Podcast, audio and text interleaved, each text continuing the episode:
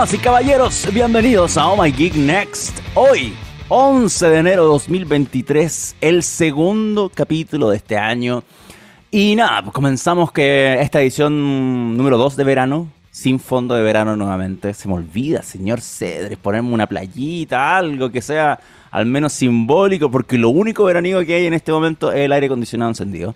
Porque eh, si no, acá sería un caldo impresionante. Y hoy, de hecho, en la capital nos, esperan 30 grados de máxima, así que vayan preparándose más o menos para que la zona central vuelva a subir esta semana y los próximos, y durante la próxima, de hecho, algún calorcito por ahí. Así que pónganse chorcitos, pónganse hartas cosas distintas para ir refrescándose a medida que pasa el día, señor Cedre y ustedes también, porque me imagino que en TX Plus el calor siempre está presente, el calor humano siempre está presente. Y yo sé que el Gabo Malo se fue, no está Gabo Malo oficialmente y ellos van a vivir una semana de libertad y cosa que me parece excelente, que lo merecían mucho ustedes ahí en el equipo, no tienen que escuchar a esa persona. Y ojalá ocupen su oficina para algo más productivo. Así que, eh, nada, buenas noticias. Qué bueno, qué buen enero. qué buen enero para todos ustedes. Que mm, no, solamente recordarles a todos los que nos escuchan cada miércoles a las 10 de la mañana que nos pueden visitar en txplus.com para ver el streaming de nuestra radio, de TX Radio. Eh, además de disfrutar los distintos contenidos, ver los highlights y en el caso de Oh My Geek, dense una vuelta por ohmygeek.net para artículos diarios de ciencia, tecnología e innovación, además de saber las plataformas sociales que estamos presentes para que nos puedan seguir, comentar. Eh, mm, una vez me llegaron unos comentarios respecto a los temas, que también son bienvenidos, por supuesto. No, ninguna mala onda, por, suerte. Pero eh, si quieren también proponer cosas, vayan también ahí. Eh, las agencias de comunicaciones, de hecho, nos mandan informes también a través de nuestra web para poder traer invitados, para poder hablar de cosas, sobre todo pensando que vamos a estar al aire todo el verano y hay que hacer contenido durante el verano. Ustedes saben que el mundo la tecnología, para al menos en Estados Unidos no, porque estaba en pleno invierno, pero en el caso de nosotros sí hay menos actividad y podría ser una buena oportunidad para encontrar y, llevar a, la luz distintos tópicos que em, en nuestro país se congelan un poquito durante esta época. Así que vamos a, ver qué, cosas podemos ir modificando en el Next, por lo menos para para lo que resta de enero y febrero antes ya de volver a la actividad normal de marzo. Así que eh, ahí vamos a hacer un buen desafío. Hoy, lamentablemente, el señor Cedre no me tiene un dato de el buen Gabriel, así que hay música simplemente.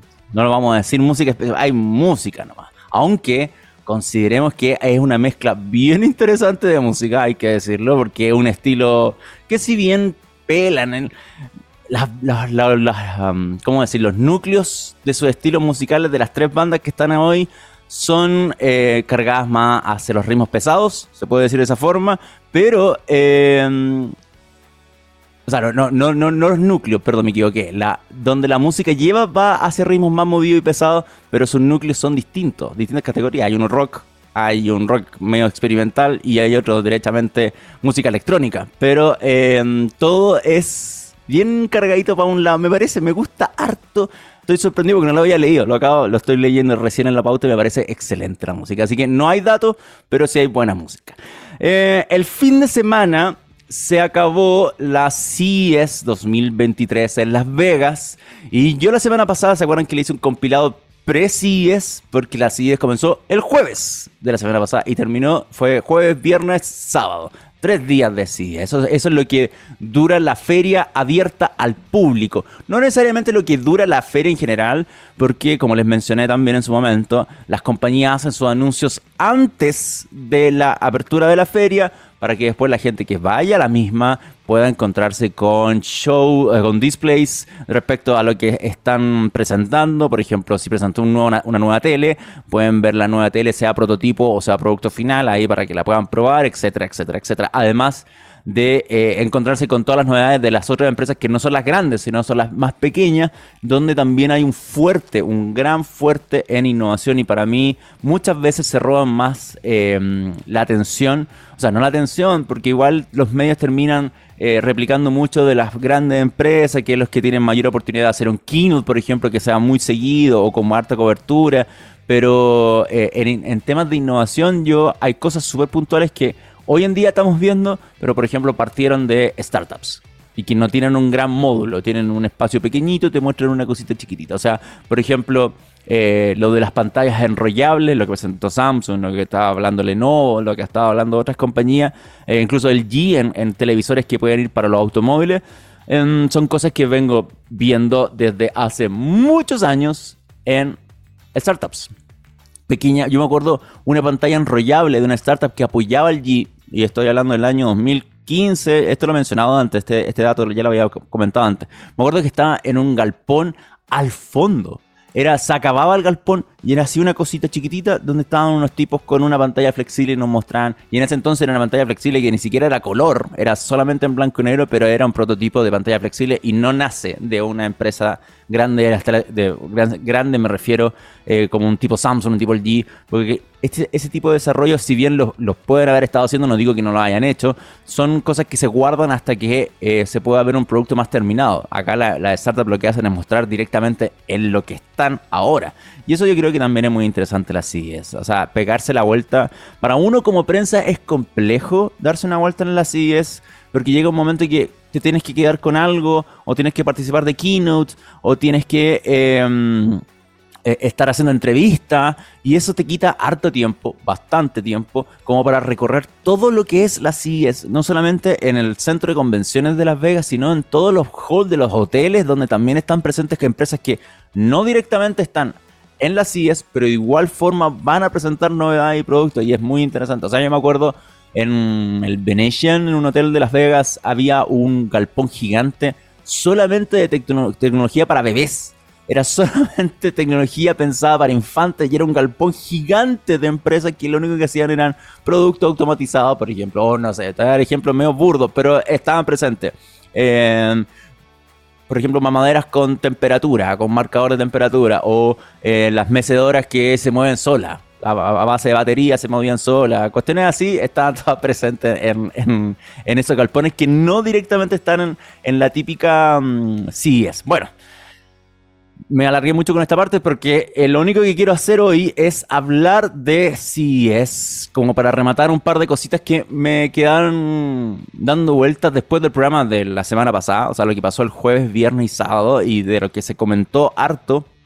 Y son cuestiones que eh, por un lado son buenas, por el otro lado son malas, dependiendo del tipo de desarrollo, para dónde quieres llevar la tecnología, porque hay un, creo que hubo, no sé si un, podríamos llamarlo trend, así como algo que estaba llevándola en su momento la CES, pero llamó la atención de muchos, que fue eh, el tema de los televisores inalámbricos. El tema de los televisores inalámbricos es que eh, el G presentó un televisor inalámbrico con un concepto bien interesante que es el Signature OLED M, donde es un, dispositivo que tiene formato eh, no necesariamente estandarizado de, televisor, o sea, es claramente Arcelo LED es una pantalla finísima, muy fina, pero y, y, que uno puede claramente colgar en la muralla con un soporte especial, pero también en este formato lifestyle, tipo eh, la Serif de, de, Samsung o la otra serie, por supuesto, que tiene el G también de, este tipo de televisores eh, más lifestyle, donde se apoyen como en un caballete y uno lo puede colocar en, una parte específica de, una sala y sin ni siquiera eh, ocuparse en, o sea, sin invadir tanto la zona. Y esto es interesante porque creo que el proyecto va para allá. Si yo tengo, por ejemplo, una serie de Samsung, y la serie de Samsung es bonita, es con el diseño, las patitas y todo, pero el problema son los cables, porque obviamente al televisor hay que enchufarle a la corriente, hay que conectarle el HDMI, por ejemplo, de la Play, el, conector, si es que alguien tiene un set-top box, donde tú un BTR o un IPTV externo, hay que conectarle el IPTV, hay que enchufarle cualquier otro conector que necesitas para poder, eh, no sé, tenés por ejemplo una barra de sonido, hay que ver si es tu salida óptica o HDMI, otro HDMI para conectarlo. Entonces, así vas sumando una cantidad de cables que pierden el sentido de el, televisor bonito. El televisor bonito. Entonces, el G propuso algo súper sencillo con, a través del Signature LED que es em, que el televisor solamente necesita el cable para conectarse a la corriente, pero todas las señales de audio y video van en una caja externa. Le quiero mostrar un video respecto a esto, no quiero... Em, que, no, lo voy, a, dejar sin audio, señor Cederes, para que no se espante porque eh, no es necesario el audio. Este video, de hecho, es un promocional y tiene un volumen asqueroso, así que es totalmente irrelevante para la explicación, pero sí me sirve para contarles que eh, esto es lo que está proponiendo, esto es lo que propuso el G en la CES de un televisor que simplemente necesita estar conectado a la electricidad y el resto va en una caja. Que esto lo quiero mostrarlo. Voy a adelantar un poco este clip porque no tiene mucho sentido para mí. Bueno, ahí está mostrando, mira como exageración de, cómo son las cosas, pero no, no, no es así necesariamente. Y acá viene lo bueno. Esto es lo que más me importa. ¿Dónde está? Hoy la introducción larga. Ahí está. Esa caja que está ahí, se alcanza a ver ahí en la esquinita, a, la derecha, perdón, del, del, tipo que está sentado viendo la tele, es el Zero Connect Box. Y esa es la tecnología que propone el G, donde el, esta cajita que está en otra parte, no sé si necesariamente al lado de, de tu de tu, de tu sillón, no, no creo que sea necesariamente así. O sea, yo, por ejemplo, no podría tener la caja al lado de mi sillón, no tengo más espacio para hacer eso, pero eh, esa cajita es la que transmite todo el contenido hacia el televisor. Entonces no es necesario tener que estar enchufándole las cosas hacia el mismo aparato, sino lo conectas en esta caja y te garantiza transmisión, por ejemplo, en eh, ultra alta definición 4K. O sea, estamos garantizando al menos que, em, que la transmisión sea en buena calidad, tenga una baja latencia. Yo no sé si es algo que no está, no pude encontrar, no, está mencionado Qué, qué, tan bueno sea para los videojuegos, por ejemplo, y de hecho el G en sus demos no toca el tema de videojuegos y probablemente sea un problema eh, la latencia que pueda existir entre lo que estás viendo y lo que estás haciendo, por ejemplo, a través de una consola de videojuegos.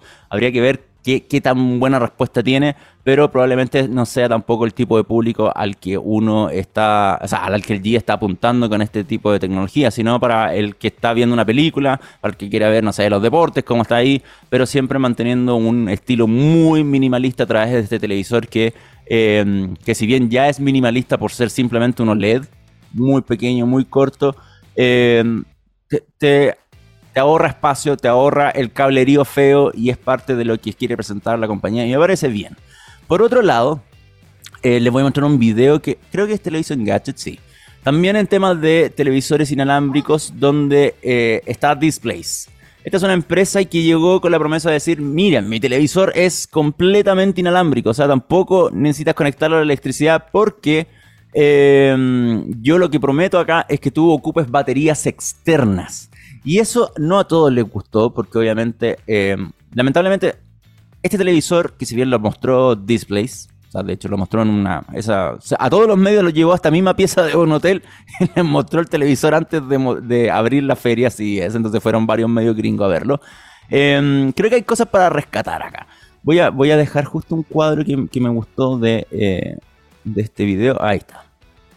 Para que vean cómo es el tema de las baterías.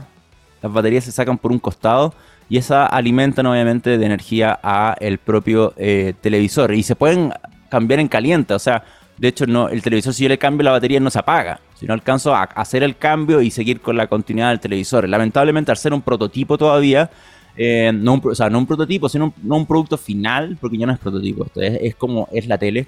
Em, no pueden garantizar exactamente cuánto puede durar cada batería y eso sería una experiencia rara probablemente para un usuario de tener que estar eh, cambiando batería.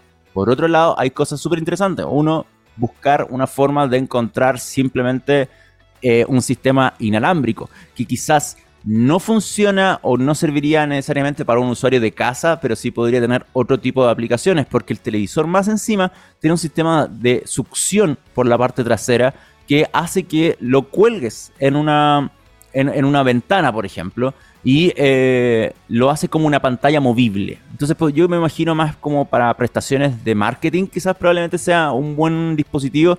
Eh, como ven ahí en el clip también viene incorporado con una webcam que se esconde en la parte superior, que también me parece algo bastante interesante y bueno, o sea, el incorporar webcam en las teles creo que es una muy buena idea y, que se esconda de esta forma, mucho mejor todavía para mantener la privacidad.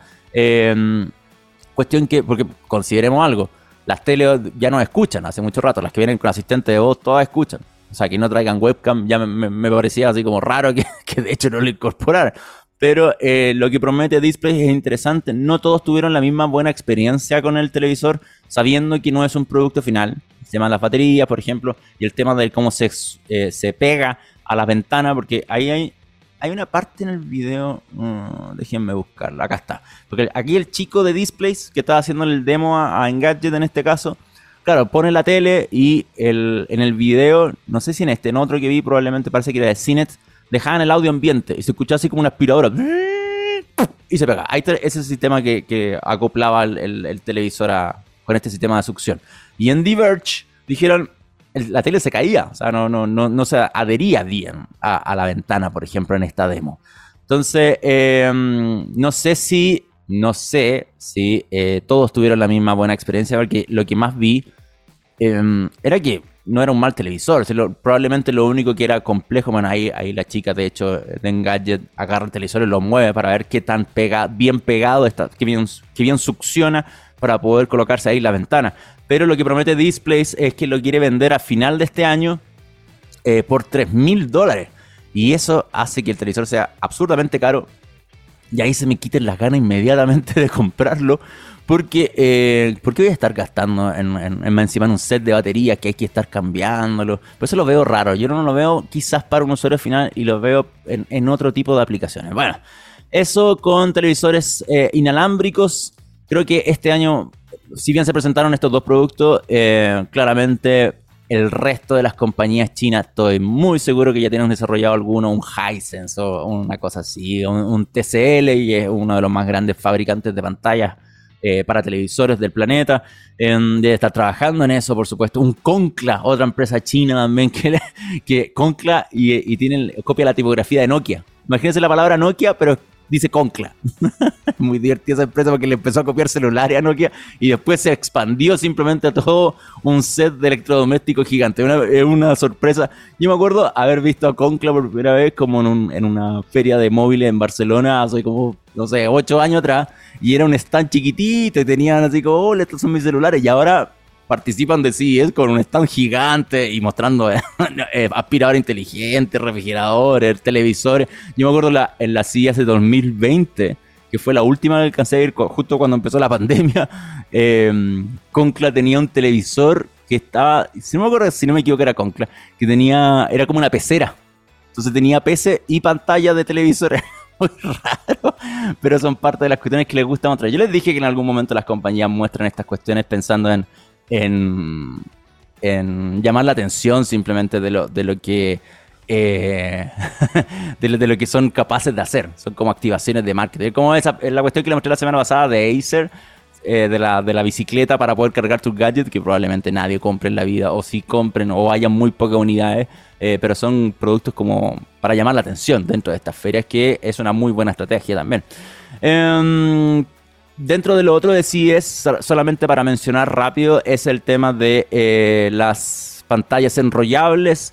Vimos lo que presentó Samsung y llamó mucho la atención, pero obviamente otras compañías no se quedaron atrás. Lenovo lo venía diciendo del año pasado en su Tech World, pero como formato prototipo. Lo de Samsung ya era algo que era eh, probable, o sea, probable me refiero en una palabra muy mal dicha, eh, donde la gente iba y podía observar cómo el dispositivo, en este caso en esta pantalla, en el Flex Hybrid, se abría y se estiraba por un lado. Eh, el D propuso también pantallas enrollables para, para las pantallas que van en la, en la parte posterior de los automóviles, y eso también es bien bien interesante de analizar para que lo, le echen un vistazo si que le interesa el tema de las pantallas enrollables, que, como les digo, es algo que se viene desarrollando hace tantos años, pero recién, em, probablemente una década después, porque sí fue a través de una década después, estamos viendo aplicaciones para usuario final. Obviamente con una, tecnología que, si bien vemos aplicaciones de usuario final, no necesariamente significa que se van a salir a la venta, porque eh, consideremos algo tan simple como las nuevas tecnologías siempre son caras, muy caras. Entonces, eh, no creo que, veamos eh, necesariamente una o, inmediatamente una tablet, por ejemplo, de Samsung que se esté estirando, o si es que sale algo así a un precio barato. Entonces quiero que también lo consideren de esa forma. Em, quiero hablar también de, los últimos anuncios de Sony y de, y de BNB respecto a vehículos em, ¿cómo se llama The Concept? No, tengo los videos puestos, pero los voy a buscar solamente para mostrarles. Sí, bueno, no voy a abrir los canales oficiales, sino voy a abrir em, cualquier plataforma nomás que tenga un video corriendo al respecto. Lo primero es lo de Sony, que Sony ya llevaba dos años hablando de, oye, voy a hacer un auto. Así de simple.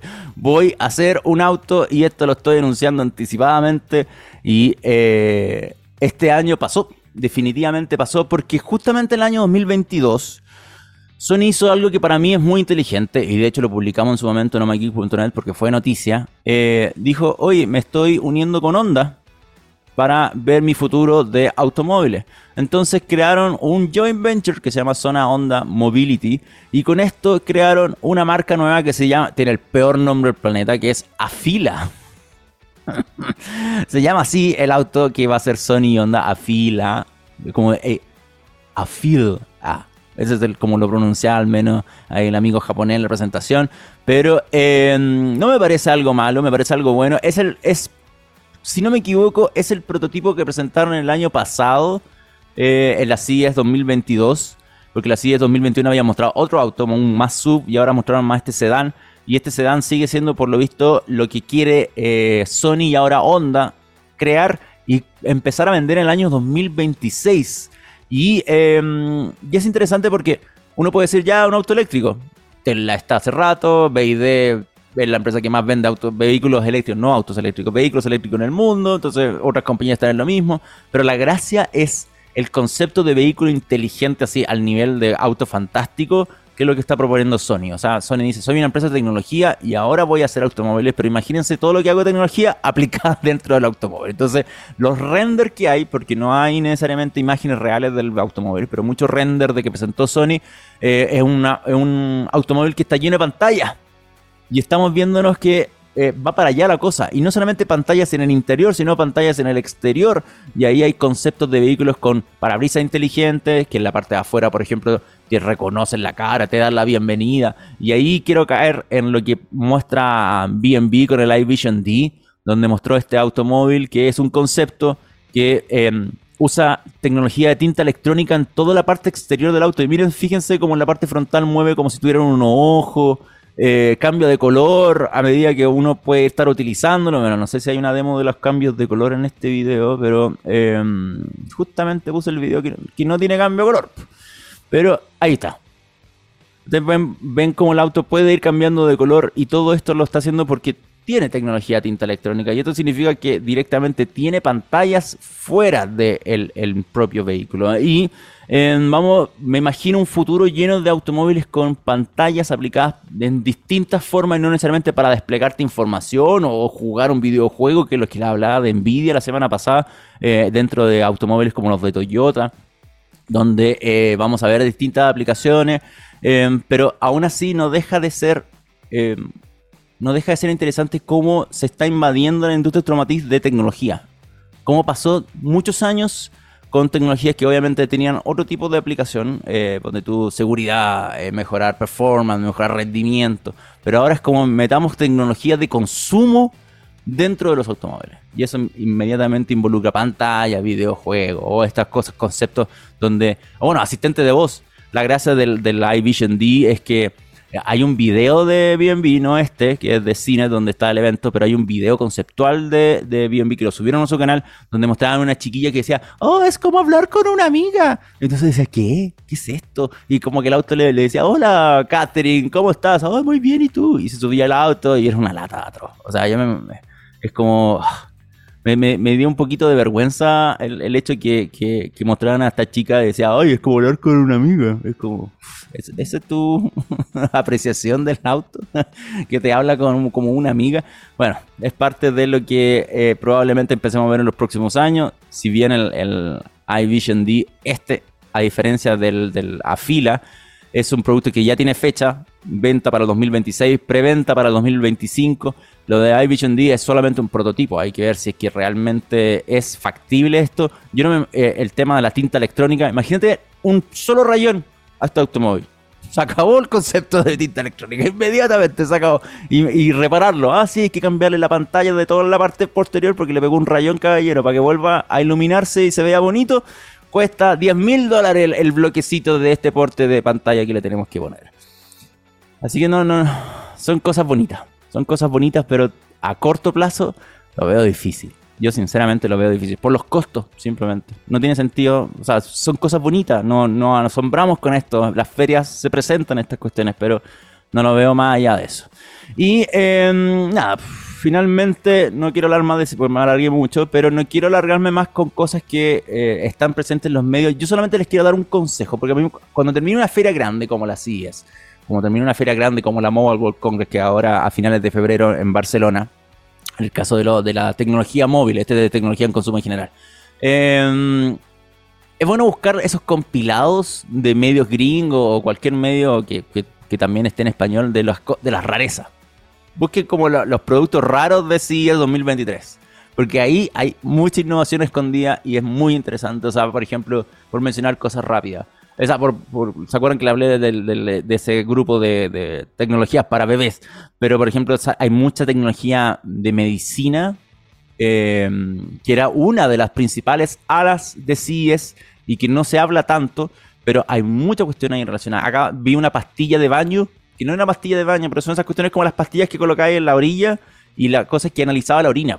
Entonces, cuando uno eh, miccionaba, te da, podía dar un informe de tu orina. Y esas cuestiones son realmente buenas, son realmente buenas, porque estamos hablando eh, de utilizar los productos que normalmente ocupamos en nuestro día a día, como el, baño, para poder tener eh, advertencias médicas o análisis rápidos respecto. Pero no es no es derechamente consultar al médico, pero sí te, da una orientación de cómo está tu salud. Y eso me parece bien, que, sea que las tecnologías sean un apoyo para nuestro convivir. Esas cosas me parecen interesantes y son las menos mencionadas, pero las catalogan como los lanzamientos raros de CES. Y esa cuestión también me, me quedan también dando botes, pero si es que ustedes quieren encontrar harta innovación por ese lado, tienen que buscarlo así. O sea, me encontré un par de compilados de, de rareza. Yo dije, esto no debería estar en rareza simplemente, debería ser parte de de, lo que se anuncia así con bombo y platillo. O sea, tanto como ah, la pantalla flexible, la pantalla enrollable, debería estar esta pastilla de baño también que te hace el análisis de orina. Em, hablando de análisis de orina, vamos a escuchar a The Chemical Brothers no quiero, no quiero por qué hacer esta analogía. No voy a explicar la analogía en realidad. Pasó en mi mente solamente. Pero The Chemical Brothers, Let Forever Be es la primera canción recién, cuando son las 10.28 que vamos a escuchar en este capítulo del Next. Y a la vuelta, damas y caballeros, vamos a estar hablando de YouTube Shorts, porque lo prometí. Y hoy es un buen momento para hablar qué carajo está pasando con YouTube Shorts. Vamos y volvemos. 10 y 32 de la mañana. Y sigue disfrutando de Oh My Geek Next por TX Plus. Y ahí pasaba Let Forever Be de The Chemical Brothers. Para um, arrancar con una canción que el señor Cedres imaginó en su mente esta mañana. Yo creo que varios, cuando escuchan esta canción, al menos se motivan un poquito porque The Chemical Brothers te da energía, al menos para levantarte. Yo creo que usted llegó a la radio solo, como está ahora, con la mente y la energía de The Chemical Brothers. Voy a, hacer, a pasar el aviso Gabriel Ceder está solo en TX Plus. O sea, imagínense. ¿Se acuerdan que yo mencioné hace solamente 30 minutos atrás que el, la, la, maleficencia de Gabriel Malo no estaba presente porque se fue de vacaciones e inmediatamente toda esa radio adoptó un horario gerencial.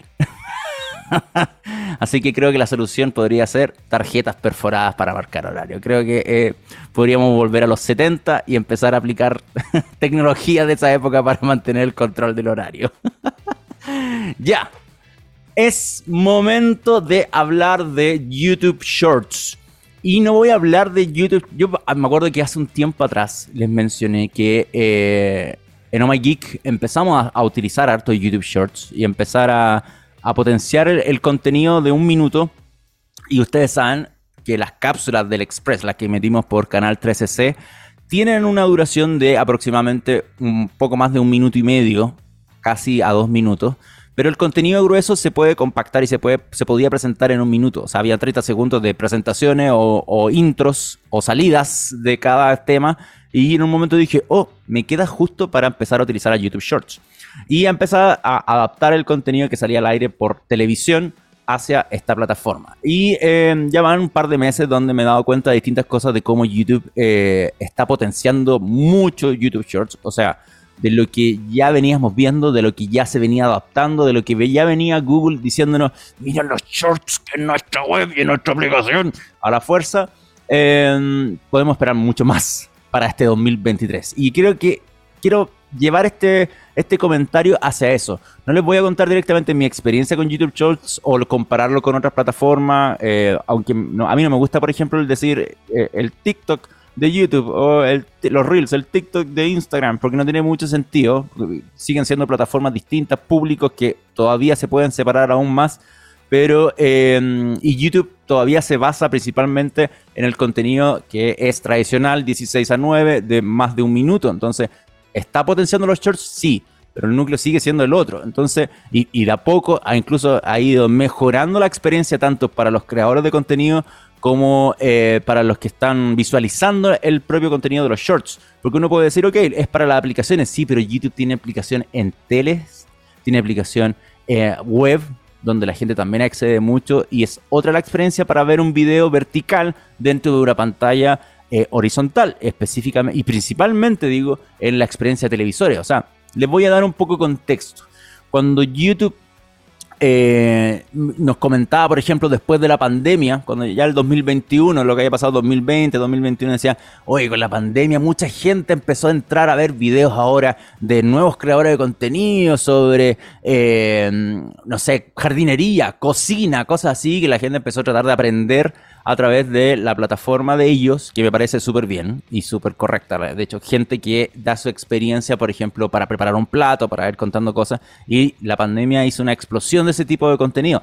Todo bien hasta ahí. Pero sigue siendo contenido obviamente que dura más de un minuto. Estamos hablando por lo menos casi 10 minutos en un tutorial, básicamente, o más de 5 por lo menos, eh, o contando una experiencia y en formato 16 a 9 tradicional, donde cualquier usuario lo podía hacer. Y ahí Shorts llega a interrumpir esto, porque al ser un video corto y vertical, todo el sistema de YouTube derechamente no estaba preparado para esto. No, estaba preparado para esto y empezó a adoptarse de una forma que para mí no ha sido la correcta o la que eh, ya después de más de un año de al menos de tratar de impulsar fuertemente Shorts, todo el 2022 me refiero, eh, todavía no se han solucionado y recién, recién ahora estamos viendo cuestiones que, sobre todo para los creadores de contenido, probablemente haya sido un dolor de cabeza.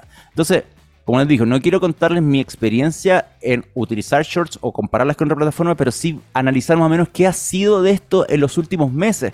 Porque me atrevo a decir que en el último trimestre, octubre, noviembre, diciembre de 2022, han pasado muchas cosas y ya arrancando el 2023 se están poniendo a la par otras. O sea, por ejemplo, por sin ir más lejos, la monetización de los shorts son muy pocos los países que los tienen activos, pero ahora a finales de febrero se van a sumar más con un cambio, con un cambio de las condiciones de uso de eh, la plataforma. Y va a ser interesante también porque los propios usuarios van a, los, o los propios, no los usuarios, sino los creadores de contenido se van a motivar un poco más a poder decir, ok, me, me, voy a gastar mi tiempo, mis recursos, empezar a hacer este tipo de em, contenidos porque ahora por lo menos voy a poder monetizarlo. O sea, en mi caso, siendo un, canal, por ejemplo, Oh My Geek em, en Chile, no hay monetización. Independiente de si se active la monetización, no necesariamente está habilitado. Y el programa de partners va a tener un cambio, como les digo, de los términos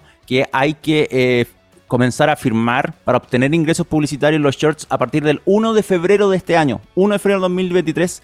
Y una vez que lo acepten, van a poder empezar a hacer generar dinero en los eh, shorts. Y eso va a ser parte del módulo de monetización de shorts que va a ser distinto por lo visto a lo que propone YouTube como monetización actualmente para los videos que son tradicionales. Obviamente entonces, si se fijan, los mid-roll, por ejemplo, eh, que son los videos que van durante el contenido, tiene, el video tiene que cumplir cierta cantidad de tiempo para poder poner un mid-roll. Claramente en un short no va a poner un mid-roll. Imagínate un video de 30 segundos y le va a poner una publicidad a los 15. No tiene sentido Sería lo más molesto del planeta también para el usuario. Entonces, claramente nadie va a querer ver o te van a decir así, no voy a volver a ver este canal si es que me empieza a inyectar publicidad como loco. No, no tiene sentido por ese lado. Entonces, eh, sí los invito a ver. los cambios en los términos del programa de partners de YouTube que va a ocurrir, como les digo, a partir del 1 de febrero de 2023 y eso incorpora que eh, los creadores de contenido van a poder eh, aceptar los nuevos términos para poder monetizar sus shorts y eso lo van a poder hacer hasta el 10 de julio de 2023. Parte en febrero hasta julio de 2023 es que uno pueda firmar estos nuevos cambios para comenzar la monetización. Y em, en esta publicación de YouTube también, que se las voy a mostrar rápidamente. Se las voy a mostrar rápidamente acá en mi navegador para que la puedan ver. Esta es. Em, está en la ayuda de YouTube, pero si ustedes buscan, voy a agrandar un poco esta pantalla para que se vea un poco más por ahí. Para que lo puedan ver, eh, aquí habla de la incorporación de módulos, nuevos módulos que permiten a los creadores obtener ingresos de formas más flexibles. Esto va directamente relacionado a los shorts, como les digo, que es otro formato distinto. Yo no puedo poner una publicidad tradicional en un short. Imagínense Em, yo que vendo publicidad para tele, por ejemplo, con el caso de lo otro, no podría poner, no, podría decirle a, un auspiciador, ya pásame tu comercial y lo pongo en un short porque es 16 9, y, dura 30 segundos, me voy a comer todo, la, todo el tiempo del short para poner publicidad. Entonces, claramente, eh, yo creo que YouTube lo único que ha hecho ahora último, si es que quiero potenciar esto, es ver cómo sacar plata directamente y no necesariamente poner publicidad, no hacerla fácil, no decir solamente ya, hagamos un video entonces 9.16 y, o sea, a lo vertical y, esa es la forma que ganemos plata. No necesariamente. Si los videos duran un minuto, ¿por qué voy a poner una publicidad de 30 segundos antes de un video de un minuto? Eh, eh, son cuestiones como que, que, a mí por lo menos no me hace sentido. Pero esto es lo que se proyecta ahora a partir del próximo mes, o sea, a partir del 1 de febrero, donde eh, los usuarios que todavía no puedan monetizar a nivel, porque como les digo, son algunos países los que pueden, otros no, em, van a poder también ver la posibilidad de integrarse al programa de partner de YouTube en Shorts y así monetizar sus videos. Eso por un lado. Por otro lado, es los cambios que han ocurrido respecto a las miniaturas de Shorts, eh, cómo se, ahora se están manejando. Nosotros hicimos una publicación en nuestra web, en omageek.net, de qué pasaba con las miniaturas en Shorts. Porque yo no, no, voy a. No, no quiero que esto se vea como coloriento de mi parte o con, exageración. Pero eh, una buena miniatura, un buen thumbnail llama mucho la atención. Y cualquier creador de contenido sabe que una buena miniatura llama la atención. Y si pone una miniatura de lo que sea que no llame la atención, simplemente tu video va a ser ignorado. ¿Y qué pasó? YouTube llevaba meses, meses con problemas en las miniaturas.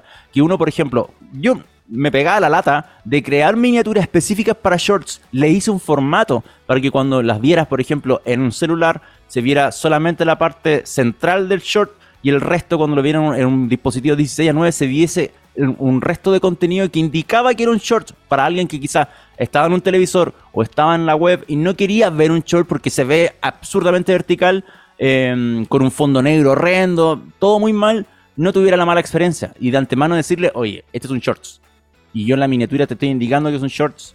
Así que si quieres enfrentarte a esto, dale. Si no, veo otro contenido. Porque yo también me pongo en la posición de la persona que está viendo contenido en YouTube. Y la implementación de shorts, en el caso de la miniatura, era horrendo. Uno cambiaba cosas, implementaba miniatura y no se cambiaban en todas las plataformas. YouTube te escogía una miniatura por su cuenta y esa es la que quedaba. Y yo, en mi caso, en, el canal de Oh My Geek, hay muchas miniaturas. Mira, de hecho, en, esta foto que hicimos de, ejemplo para, la publicación que hicimos en nuestra web, ahí hay, uno, hay un par de, de, thumbnails, de miniaturas que escogió YouTube, pero las escogió por su cuenta. Yo no quiero que salga mi cara en un video, porque ¿cuál voy a, yo no voy a ser atractivo para nadie que quiera ver un contenido, porque no soy yo el protagonista de este video, es el contenido. Y no pude jamás hasta el día de hoy cambiarle la miniatura a esas, por ejemplo, esas dos o esas tres, donde sale mi cara. ¿Qué, qué, por ejemplo, si estoy hablando, no sé, te voy a inventar un auto eléctrico y sale mi cara, ¿a quién le importa? Y se va a dar cuenta inmediatamente que salgo yo. Y ese, y ese extracto es de tres segundos del short, de un minuto, donde salgo yo explicando el tema. Y no tiene sentido, y no lo pude cambiar nunca, y es una lata atroz. Entonces, YouTube dentro de todo lo mal que funcionó los thumbnails durante todo el 2022, todo 2022. Lo eliminó en noviembre. Dijo, ya, no se pueden modificar los shirts. No se puede modificar, ya es con ese mensaje. Por el momento no puedes cambiar la miniatura del shirt. Una, una locura que en, mi, parecer no... Eh, complicaba las cosas para los creadores de contenido, las complicaba simplemente. Y en, la ayuda de YouTube, en este mismo en este mismo portal de ayuda de YouTube estaba lleno de preguntas qué carajo está pasando con las miniaturas que no las puedo cambiar. Y es un problema grande. Y de ahí YouTube dijo, no, es que se nos ocurrió una idea genial. Vamos a hacer que las aplicaciones de YouTube puedas escoger la miniatura. No subas tú una. tú no tienes por qué subir una. Escoges una miniatura de el short. Pero por ahora solo está en la aplicación de Android. no en la aplicación de iOS. No en la web solo a través de la aplicación de Android. Entonces, actualmente, estando en enero 2023, nosotros obtuvimos la respuesta oficial por parte de YouTube. O sea, le preguntamos a Google, oye Google, ¿qué está pasando? Y Google, por eh, suerte, nos pudo ayudar y nos respondió amablemente. Así que gracias a Google Chile y gracias a la agencia también que, aportó ahí, que eh, nos dijo, hoy en día no es posible cargar un thumbnail personalizado para un short. Sin embargo, al cargar el video desde un teléfono Android, las personas pueden elegir un cuadro, un específico thumbnail o sea, una miniatura para este video y que se mostrarán todos los dispositivos. Y esto es lo, único bueno que puedo rescatar de esta cuestión actualmente, que es eh, al eliminar los shorts, o sea, la thumbnail desde la distinta forma de subirlo, em, ahora con este proceso que todavía está eh, en, marcha de poder llevarlo, por ejemplo, a iOS o llevarlo, si es que llevarlo a la versión web de la aplicación, de, de, o sea, la aplicación web me refiero de YouTube, el poder cambiar tan simplemente una miniatura y ahora solamente está disponible en Android. O sea, si, si tú eres un creador de contenido, estando en enero de 2023, quizás hasta cuándo, porque no tengo una respuesta tampoco oficial de, de no, ahora se va a implementar en iOS o se va a implementar en otro lado, te recomiendo mucho que, es, que subas tu video con un Android. Porque la única forma que vas a poder escoger algo tan, tan importante como los como una miniatura para tu video, como les digo, que llama la atención, que genera atracción de usuario, que da contexto al video antes de abrirlo. Y creo que este es uno de los errores más grandes que ha hecho YouTube o una de las implementaciones más nefastas que ha hecho dentro de la aplicación, sabiendo que YouTube Shorts se supone que es el gran, la gran apuesta de Google. O sea, sin ir más lejos, en el año, en, abril del año pasado, en abril del año pasado, Google decía, eh, oye, los shorts están alcanzando los 30 mil millones de visualizaciones al día. 30 mil millones de visualizaciones, de, visualizaciones, al día en abril de 2022. O sea, casi tan parecido como las visualizaciones de Oh My Geek Next en TX Plus. tan, parecidas como esa. Pero lo más impresionante era, claro, pese a todo esto, em, a todo este triunfo que, para, que se auto eh, llevaba al trono eh, YouTube respecto a, las cifras, las implementaciones eran malas. Em, como les digo, yo ocupo, por ejemplo, mucho YouTube en un televisor. Google lleva dos años, y no estoy mintiendo con esto, lleva más de. No, pues ya 2022, 2022, dedicámosle 2020, 2021, 2022. Lleva tres años eh, hablando de cómo YouTube crece en televisores inteligentes. Pero la experiencia, por ejemplo, de Shorts en televisor inteligente era horrenda hasta esta semana. Esta semana. Donde por primera vez se me ocurrió abrir un short en la tele y eh, tanto en mi televisor inteligente como en mi dispositivo set-top box con Android eh, TV. Y ahora la aplicación de YouTube al menos te dice, le da un marco al short y te da contexto, te pone la descripción y el título al lado. Algo que para mí haber sido nativo desde el momento cero que se me ocurrió copiarle a TikTok con esta cuestión, básicamente. Entonces creo que la implementación es tan tarde es tan tarde, hay muchos problemas con, por ejemplo, los thumbnails. Yo no sé si el día de mañana puedo cambiar los thumbnails a, esas fotos feas que, que sale mi cara, que encuentro totalmente innecesario ver. Em, a ver si las voy a mostrar nuevamente. Eh, eso, yo quiero que esos videos sigan teniendo más reproducciones. Yo quiero, por ejemplo, yo como creador de contenido quiero que estas cosas les vaya mejor, pero tengo que sacarle mi cara. Claramente tengo que sacarle mi cara a esto para, que al menos cuando alguien busque un contenido y busque un short tenga contexto esta cosa y llame la atención, no salga mi cara. Entonces, es raro. Es raro por ahí. O sea, por ejemplo, en ese short de Henry Cavill tiene eh, hasta ese momento creo que 12.000 visitas, pero es porque es Henry Cavill. O sea, claramente todo el mundo va a querer ver a Henry. Pero si ven mi cara, no. De hecho, ese con mi cara tiene 1,3 mil visitas nomás. Entonces, por eso es importante que Google si, está tan eh, engolosinada de decir, George, le voy a apostar mucho, les estoy dando más, comienza la nueva, los cambios las políticas para que la monetización arranque ahora en febrero, hay que mejorar la experiencia, tanto por un lado, por el usuario, para que no se encuentre con un, con un contenido que está creado para móviles, pero en otro tipo de dispositivos que no están pensados para eso. Y número dos, para el creador de contenido. Hay que darle la herramienta a los creadores de contenido. Si no, ¿qué hacemos? ¿Qué sacamos? Y ahora yo me veo obligado a subir los videos todos en Android simplemente para hacer una acción que debería estar universalizada desde el momento cero. Entonces, hay hartas cosas que están al debe. Aún así, Shorts es un buen producto en general. Es un buen producto porque te da la opción a ti como creador de contenido de, de, de ingeniártelas, de contar una historia en un minuto.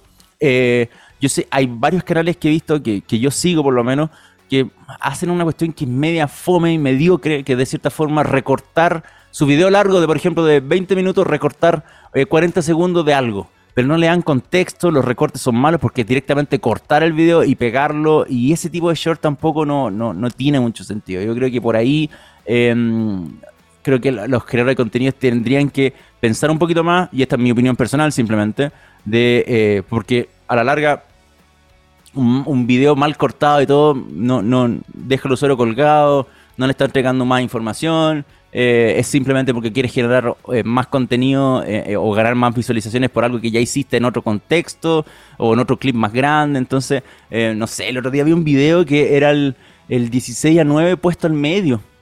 Así, es los shorts. O sea, el video era un video normal, hizo un short donde lo, lo, cogió un poquito y después lo estiró un poco y ese era todo el video y se veía la cara de la persona corría, los textos mal, entonces dije, para esto, para esto van a ser los shorts. Entonces, también hay que, eh, si YouTube se pone las pilas y empieza a entregar contenido, em, creo que hay que, los creadores de contenido tienen una misión súper grande, que no tiene que ser TikTok, no necesariamente tiene que salir gente grabándose y bailando. Si van a hacer contenido o reciclar sus propios contenidos, al menos denle contexto.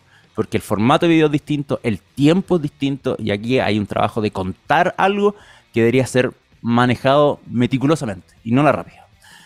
Eso con YouTube Shorts, señor Cedres. ¿Qué le parece? Eh, yo creo que ahí en, TX Plus también van a empezar a ocupar a um, YouTube Shorts. Hay harto video eh, que tiene buenas opciones. Yo sé que hay harto cambio para el canal de YouTube de, TX para este año, porque ya me lo soplaron. Así que nada, péganse una vueltecita por el canal ahí de, de, de TX y el de Oh My Geek. Sé que nos quieren seguir para información ahí bonita audiovisual que está bien preparada específicamente para ustedes. Señor Ceder, tarde. Son las 10.52, señor. Vamos a ir a la música. Vamos a escuchar la última canción y a la vuelta simplemente ir cerrando. ¿Qué le parece, mi querido amigo?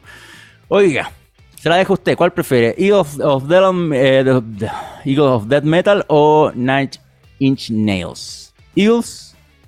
Ya. Eagles of Death Metal. Careless Whisper. Este es un cover de Careless Whisper. oh, qué bueno, no había escuchado. Sé quiénes son Eagles of Death Metal, pero no sé, nunca había escuchado el cover de Careless Whisper. Así que vamos a escuchar esa canción y al regreso ya nos estamos despidiendo de este capítulo del Next. Estamos de regreso, faltan 3 minutos para las 11 de la mañana y ya estamos finalizando este capítulo del Next aquí en TX Plus. Veo que llegó alguien a trabajar a la radio, me parece muy bien. 11 de la mañana, vayan anotando los horarios que llega esta gente a trabajar, horario gerencial para todos. Impresionante lo que hace. Eh, ¿es quién era Marquito? Mira, ahí se ve una, veo, veo a alguien acercándose de, de, forma desenfocada, pero ahí está. Saludo a Marquito. El segundo empleado que llegó el día de hoy a trabajar a TX Plus. Solamente el buen Gabriel Cedres se merece mi respeto, señor está el piel cañón ahí, funcionando y trabajando. Así que también aprovecho de agradecerles por, por haberme controlado como siempre en el día de hoy, porque usted es el que hace la magia eh, eh, para, para, poder salir al aire. Ojo, eh, señor Serio, yo creo que este debería ser una, un anuncio importante para la radio, lo que me comentó hoy. Estamos saliendo en 1080p, señor, ¿o no? Estamos saliendo en Full HD, sí. ¿Y eso a partir desde hoy o a partir desde ayer comenzó? Desde hoy, miren, miren qué bonito.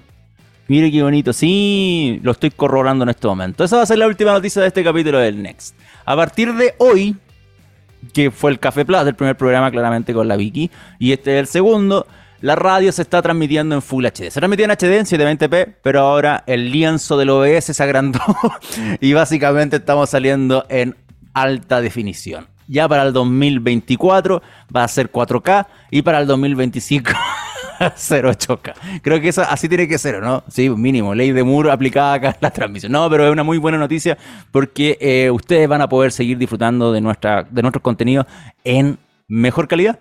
Así de simple. Obviamente con la opción de poder reducirlo si es que no quieren... Eh, no quieren que sea Full HD todo el rato. O sea, de hecho, el player de nuestra web en el streaming que hay en txplus.com te permite seleccionar desde 240 a 1080p. O sea, claramente ver unos píxeles horrendos de nuestras coras, pero también puedes verlo en, alta definición. Así que es una buena noticia y eh, me alegro poder haberla compartido. Muchas gracias, señor Cedre, por la gestión y por hacer andar esto, mm, esto posible. Yo, de hecho, voy a mejorar también un poco la calidad de mi transmisión porque, aunque ustedes no lo crean, algún día voy a contar cómo hago funcionar esto es mi cámara del SDR conectada por USB, pero la experiencia del USB es peor que la de HDMI. Entonces mi video, por ejemplo, a veces se, queda pegado un poquito, como que tiene un, un desfremateo, o sea, le faltan frame rates.